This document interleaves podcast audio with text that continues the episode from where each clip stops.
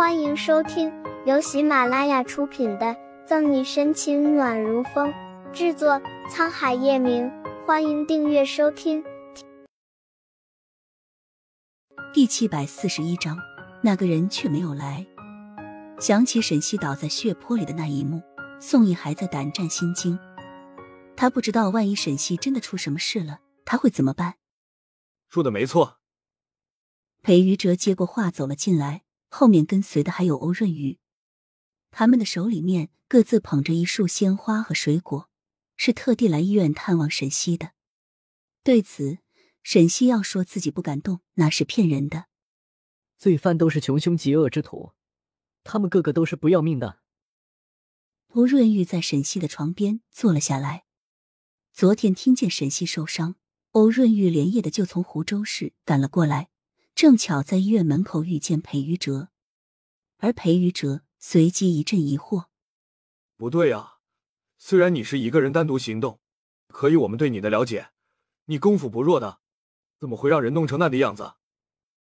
听医生说的受伤报告，你当时几乎没有还击之力啊，不正常。”被你这么说，我也想起来了。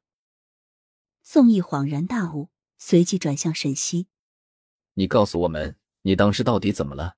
是不是脑子也生病了？医生没有检查到。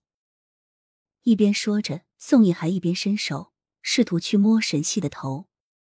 沈西巧妙的躲开，眼帘低垂着，不愿意去面对众人的眼光，因为他怕自己眼神里面所映射出来的心虚会被他们发现。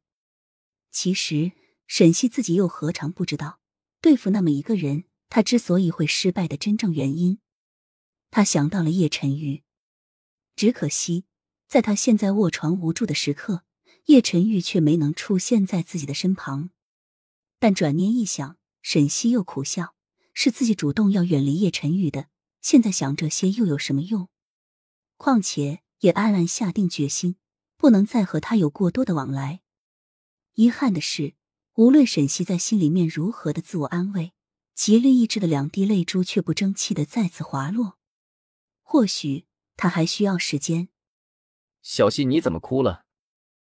宋毅一脸的惊慌，顺势扯出纸巾递到沈西的面前，帮他擦着泪水。没事。沈西面色惨白的摇摇头。既然缉毒大队已经一起在对贩毒案进行追击，那一切就按照他们的要求去处理吧。可这个案件一直是你跟着，还受了伤。宋毅蹙了蹙眉，吴润玉淡淡开口：“好了，宋副局，既然沈队这么要求了，那就一定有他的道理。那好吧。”宋毅暗叹一声，只能同意道。裴于哲见气氛有点僵硬，立马缓和道：“你们都往好处想，咱们的陕西队长。”这一次可谓是九死一生，逢凶化吉。有句话不是说过吗？大难不死，必有后福啊！是啊，小溪。宋毅立马顺着裴于哲的话说下去，噎了噎沈西的背角，也忍不住开玩笑：“好好养伤，等你痊愈了，我给你算一卦。”沈西被几人的话逗得扑哧一笑，他假装生气的嗔怒，因为受伤有气无力。你以为在我们这里就你会说好听的话是不是？告诉你，本队长才不吃你那套。你不吃我这套也不行啊，除非你能把你现在露出来的丑的难看到爆的笑容立刻咽回去。沈西嘴角抽搐，只听说过把到嘴边的话咽回去，还没听人说要把笑容咽回去。在他们这群人里面，大概也只有裴于哲这个浪荡公子才想得出来了。然而。裴于哲、欧润玉与宋毅三人又怎么会知道，就是沈西刚才绽放出来的笑容都是违心的，里面或多或少都有勉强的成分。他知道几人你一言我一语的，不过是为了让他高兴罢了。说到底，他的内心还是失落的。和之前相比，这样的感受不仅没有变淡，反而更加强烈了。那是因为自己这些同事兼朋友。都能在自己受伤住院的情况下来关心问候自己，哪个人却没有来？沈西有时候都在怀疑，难道说自己和叶晨宇从前的一切都是假的？